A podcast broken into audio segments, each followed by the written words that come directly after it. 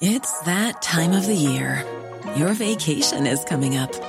You can already hear the beach waves, feel the warm breeze, relax, and think about work. You really, really want it all to work out while you're away. Monday.com gives you and the team that peace of mind.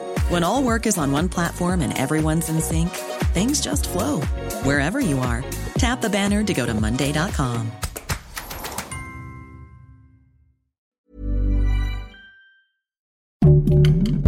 Heraldo Podcast, un lugar para tus oídos. Los precandidatos únicos de Juntos Haremos Historia y Va por CDMX estuvieron muy activos estos días respecto al papeleo que tienen que realizar rumbo a su candidatura. ¿Y cuál es el propósito de Mario Delgado, dirigente nacional de Morena para 2024? Aquí te contamos todos los detalles.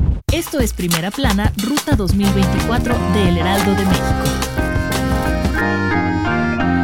Como sabemos, Clara Brugada es la precandidata única de la alianza que forman Morena, Partido Verde y Partido del Trabajo, motivo por el cual, el día de ayer, recibió la constancia como candidata a la jefatura de la Ciudad de México. Y como dicen por ahí, papelito habla. El Verde le hizo entrega del documento que la acredita como la abanderada de la coalición Juntos Haremos Historia. Clara pronunció algunas palabras y mencionó que la ciudad continuará siendo 60% verde. Y como anda muy ecologista, al igual que su compañera Claudia Sheinbaum, se comprometió con el cuidado del medio ambiente y trabajar en un transporte más limpio y sustentable como el cable bus. Y hablando de mejorar el transporte público, dijo que de ganar la jefatura de gobierno, trabajará en la remodelación del metro, para que de aquí a seis años sea uno de los mejores a nivel mundial. Y la verdad es que buena falta le hace, porque cada vez más estaciones son cerradas por trabajos de mantenimiento. Si quieres estar bien informado sobre las elecciones del próximo año, no te pierdas la cobertura Ruta 2024 a través de todas las plataformas del Heraldo de México. Escríbenos en los comentarios qué te parece este episodio.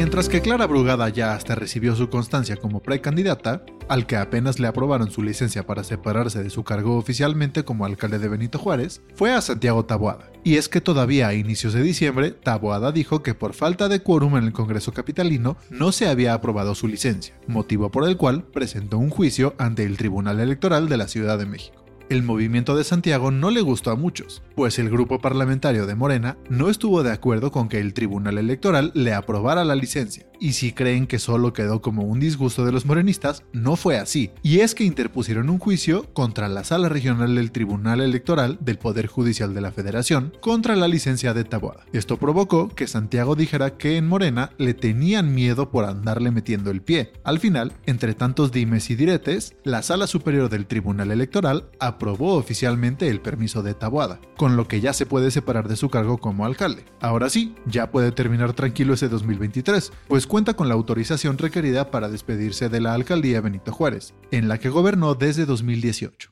Estamos a unos días de finalizar el año, y como muchas personas acostumbran a planear sus propósitos y deseos de año nuevo, los políticos también lo hacen. En esta ocasión fue Mario Delgado, dirigente de Morena, quien se mostró muy optimista al compartir sus planes del próximo año. Y es que muy humildemente su propósito para 2024 es que el partido Guinda se lleve las elecciones. En entrevista exclusiva con el Heraldo de México, dijo que van por 10 de 10, o sea, por las 8 gubernaturas, la jefatura de la CDMX y por el premio mayor que es la presidencia. Agregó que este 2023 lo cierran muy bien y que todos en el partido están muy optimistas por lo que viene para el próximo año. Y nosotros estaremos muy al pendiente de todo lo que suceda en la política mexicana durante los próximos meses de 2024, que son cruciales para definir el camino de México rumbo a las elecciones.